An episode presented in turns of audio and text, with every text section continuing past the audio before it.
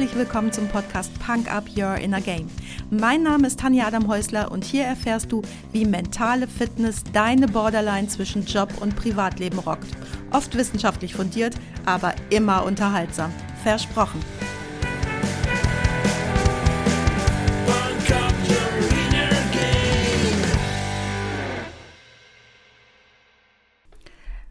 Soll ich heute FOMO machen oder soll ich mal mit FIMO kneten? Nach müde kommt doof, aber anscheinend kommt auch nach Schlafen doof, denn das war so ziemlich das Erste, was ich heute Morgen nach dem Aufwachen zu meinem Mann gesagt habe. Hallo und schön, dass du wieder mit dabei bist, mir deine Zeit schenkst und mich mit in dein Ohr nimmst. Hast du auch ein AQFI und hast du schon von FOMO gehört? Für alle ohne Abkürzfimmel. FOMO heißt Fear of Missing Out und bezeichnet die Angst, etwas zu verpassen. Und genauer gesagt ist FOMO die Befürchtung, dass du Informationen, Ereignisse, Erfahrungen oder Entscheidungen, die dein eigenes Leben verbessern könnten, verpasst. Wenn du von FOMO betroffen bist, hast du das Bedürfnis, ständig in Verbindung zu bleiben mit allem, was dir relevant erscheint und auch mit allen, die dir relevant erscheinen. Und es ist ja heute so einfach, weil du ständig die ganze Welt in Form deines Smartphones bei dir hast. Wahrscheinlich bin ich auf dieses Thema gekommen, weil wir letzten Freitag eine kleine Krimi-Dinner-Party bei uns zu Hause veranstaltet haben und ich mich daran erinnerte, dass ich ganz früher immer mit zu den letzten auf jeder Party gehört habe, selbst wenn ich die Party doof fand. Oder ich erinnere mich in der Diskothek, selbst wenn mir die Musik nicht gefallen hat, hatte ich immer so ein Ding mit mir selbst laufen. Noch fünf Lieder, wenn dann keins für mich dabei ist, gehe ich nach Hause. Irgendwann habe ich mir dann aber gesagt, ey, wie doof bin ich denn? Ich finde die Party langweilig, ich mag die Musik zum Tanzen nicht und bleibe in einer Situation, die ich offensichtlich nicht genieße, weil ich befürchte, dass wenn dann doch noch etwas Spannendes für mich passiert oder doch noch das perfekte Lied läuft, ja, dass ich dann schon zu Hause bin und etwas verpasst habe. Richtig unnötig, oder? Sicher kennst du auch so Menschen oder du bist sogar selbst betroffen immer auf der Jagd nach den besten Momenten, den neuesten News, selbst wenn das für dein Leben eigentlich gar keine so wichtige Rolle spielt. Ich erlebe das bei meinen Kunden auch immer wieder. Da zahlen sie einen Haufen Geld, um zu mir nach Spanien ins Coaching zu kommen, haben sich dafür entschieden, etwas Gutes für sich selbst zu tun und vielen fällt es zu Beginn echt schwer, das blöde Smartphone einfach mal zu ignorieren. Ich spreche jetzt nicht von echt wichtigen Infos, die du nicht verpassen darfst. Ein Klient hat mir am ersten Tag direkt gesagt, er warte auf einen dringenden Anruf, den dürfe er auf gar keinen Fall verpassen, weil der Schaden sonst schnell sechsstellig sein könnte. Natürlich gibt es solche Situationen und selbstverständlich nehme ich im Coaching Rücksicht darauf. Der Anruf kam dann auch, ich glaube so circa nach zwei Stunden, und dann konnten wir konzentriert arbeiten. Aber ob dein neuer Prokurist sich den Firmenwagen auch in Silber bestellen darf, statt wie üblich in Blau, auf die Entscheidung kann er wirklich mal zwei Tage warten. Und generell solltest du darauf achten, dass du dir einen Mitarbeiterstamm aufbaust, dem du voll und ganz vertraust und an den du auch alle Aufgaben abgeben kannst, die du nicht unbedingt selbst erledigen musst. Nur so zur Info, das war mit besagtem Kunden auch ein Thema im Coaching. Die Angst, Aufgaben abzugeben, die dann mutmaßlich nicht 100% zuverlässig bearbeitet werden. An der Stelle war die Aufgabe dann, sich einen Stellvertreter aufzubauen, dem der Kunde wirklich voll und ganz vertraut. Aber zurück zu FOMO und warum das echt ein Thema ist. FOMO ist noch keine anerkannte Krankheit, führt aber schlimmstenfalls zu einer Reihe von psychischen Symptomen. Studien zeigen, dass FOMO für Schlafmangel sorgt und dafür, dass du dich nicht gut konzentrieren kannst und weniger produktiv bist. FOMO senkt deine allgemeine Stimmung und Lebenszufriedenheit, verringert dein Selbstwertgefühl, führt zu gesteigertem Stress und zu Angstzuständen, verstärkt Erschöpfungserscheinungen und beeinträchtigt deine Achtsamkeit. Ah, schon wieder diese lästige Achtsamkeit. Wenn dir das ganze Achtsamkeitsding auf den Keks geht, dann gebe ich dir ein ganz konkretes Beispiel. Wie oft bekommst du auf dein Handy eine Nachricht und beantwortest diese, während du im Auto fährst. Und selbst wenn deine Karre so ein tolles Riesenpad in der Mittelkonsole hat und du deine Antwort einsprechen kannst, deine Aufmerksamkeit ist nicht im Straßenverkehr und ich glaube, wir alle kennen diese Situation, wo wir heute sagen können, puh, da hatte ich aber echt nochmal Glück gehabt. Das wäre beinahe böse ausgegangen. Und wie oft war es wirklich, wirklich wichtig, jetzt sofort diese Nachricht zu lesen und gegebenenfalls sogar zu beantworten. Eben. Aber selbst wenn es nicht so dramatisch endet, wie oft gehst du abends zu spät ins Bett, weil du noch den Film zu Ende sehen willst oder in den Tiefen des Internets versunken bist? Vom Höchstchen auf Stöckchen und immer so weiter. Aber wie belanglos ist es meist, fernzuschauen oder Triviales im Netz zu suchen oder zu lesen. Meistens, wenn du mal ehrlich reflektierst.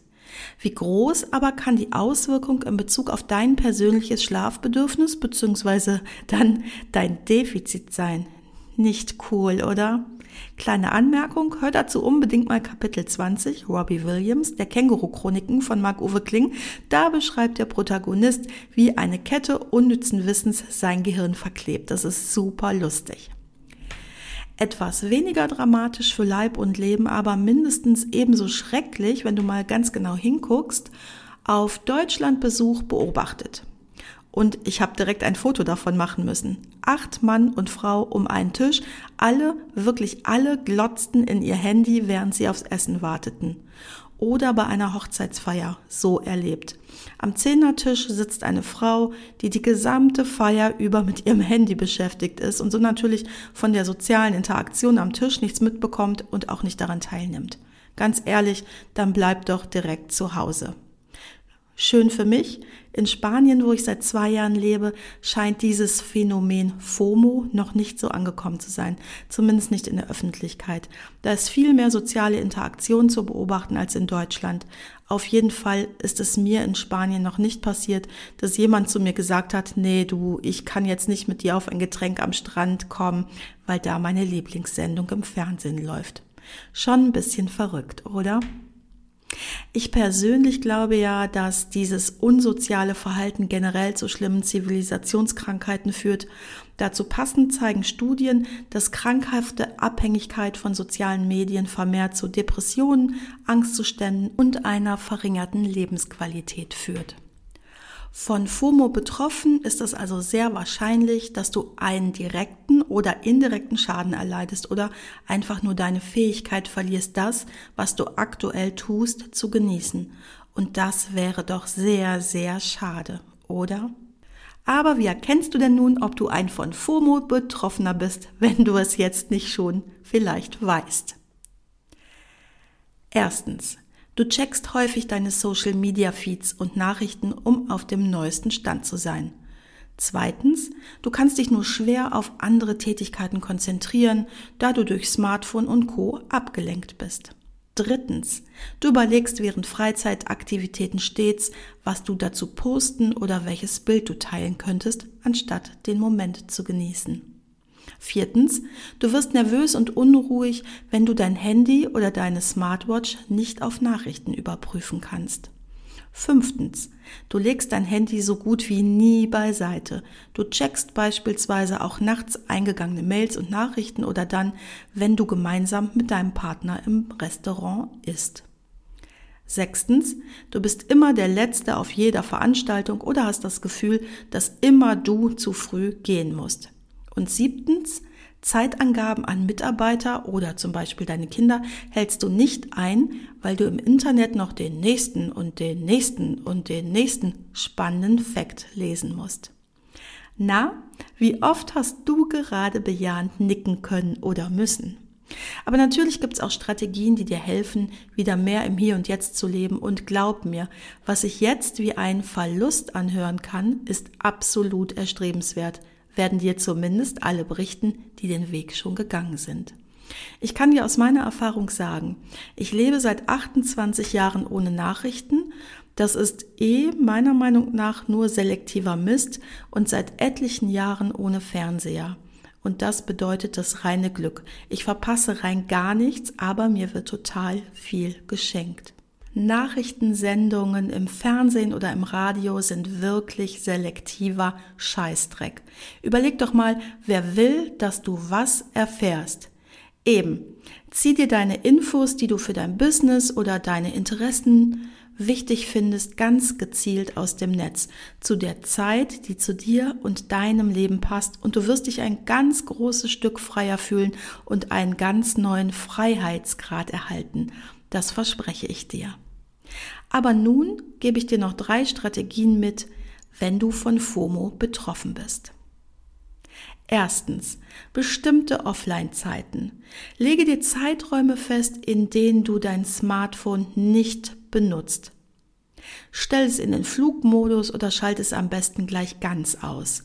Unternimm beispielsweise einmal die Woche mittags statt schrecklichem Kantinenfraß in dich zu stopfen einen Spaziergang ohne dein Handy. Überfordere dich aber bitte nicht, indem du dir dies für jeden Tag vornimmst. Natürlich darfst du dich zeitlich steigern, wenn du merkst, ach, ist ja ein Klacks oder du feststellst, dass es dir gut tut. Leg fest, dass dir das Abendessen oder das Fußballspiel deines Sohnes so wertvoll ist, dass du es ohne deinen ständigen Begleiter genießen kannst. Und bitte verbanne das Handy vollständig aus deinem Schlafraum und gewöhne es dir an, es ab 21 Uhr oder 22 Uhr ganz auszuschalten. Leg es notfalls in einen anderen Raum auf einer anderen Etage. Zweitens, Schütze dich gegen Ablenkungen. Erhältst du Pop-up-Nachrichten von Apps auf deinem Handy, dann solltest du diese unbedingt ausstellen. Oder wie wäre es, wenn du Mailprogramm und Co. nicht direkt auf deinem Startbildschirm ablegst? Klar bist du dann nicht für jeden sofort verfügbar und das ist gut so. Deine Zeit gehört dir. Selbstverständlich unterscheidest du dabei zwischen notwendig, zum Beispiel beruflich, und kann warten. Deine Mutter muss nicht sofort eine Antwort auf ihre Einladung zum nächsten Sonntagskaffee erhalten, auch wenn es ihr schwer fällt oder auch wenn es dir schwer fällt. Dritte Strategie, lerne die Freude am Verpassen neu lieben. Gegen die Angst, etwas zu verpassen, hilft auch das Bewusstsein, wie schön es eigentlich ist, offline in Ruhe abschalten zu können. Wann warst du zuletzt einen ganzen Tag im Wellness-Tempel, ohne Smartphone in der Nähe? Hast einen romantischen Filmeabend erlebt? Knutschen und mehr mit Handy und Newsfeed in der Hand ist relativ schlecht. Wann hast du dir das letzte Mal Zeit genommen für eine Meditation oder für was auch immer dir gut tut und dir Freude bereitet? Für diesen Gegentrend zu FOMO gibt sogar einen Namen, die Joy of Missing Out. Jomo.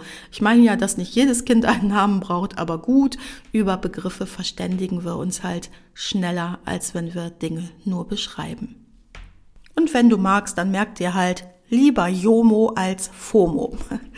Ich freue mich, wenn du heute tolle Anregungen für dich mitnehmen konntest. Da ich mich selten von Handy und Co. ablenken lasse, melde dich doch bei mir, wenn du mal in der Nähe von mir bist. Bis Mitte September diesen Jahres bin ich jetzt noch in Wuppertal und danach wieder zu Hause an der schönen Costa Blanca. Komm doch mal vorbei. Du weißt ja, wo du mich findest. Beim heutigen Thema ist mir als erstes Lied On a Journey von Neon Schwarz eingefallen und darum packe ich dir das heute auf die Punker Playlist bei Spotify, denn gestern ist vorbei und das Beste ist jetzt. Ich wünsche dir alles Liebe, lass es dir gut gehen und komm doch nächsten Freitag zum Freitagsquickie wieder bei mir vorbei. Tschüss! Das war's auch schon für heute. Danke, dass du mich mitgenommen hast in deinen Kopf, dein Herz und dein Ohr. Du hast Lust bekommen auf ein Coaching mit mir hier an der wunderschönen Costa Blanca? Dann besuch mich doch auf meiner Website punkup.de. Die Website verlinke ich dir natürlich in den Show Notes, genau wie alle weiterführenden Infos zum Podcast. So, ich wünsche dir viel Sonne und denk immer daran, Punk Up Your Inner Game. Deine Tanja.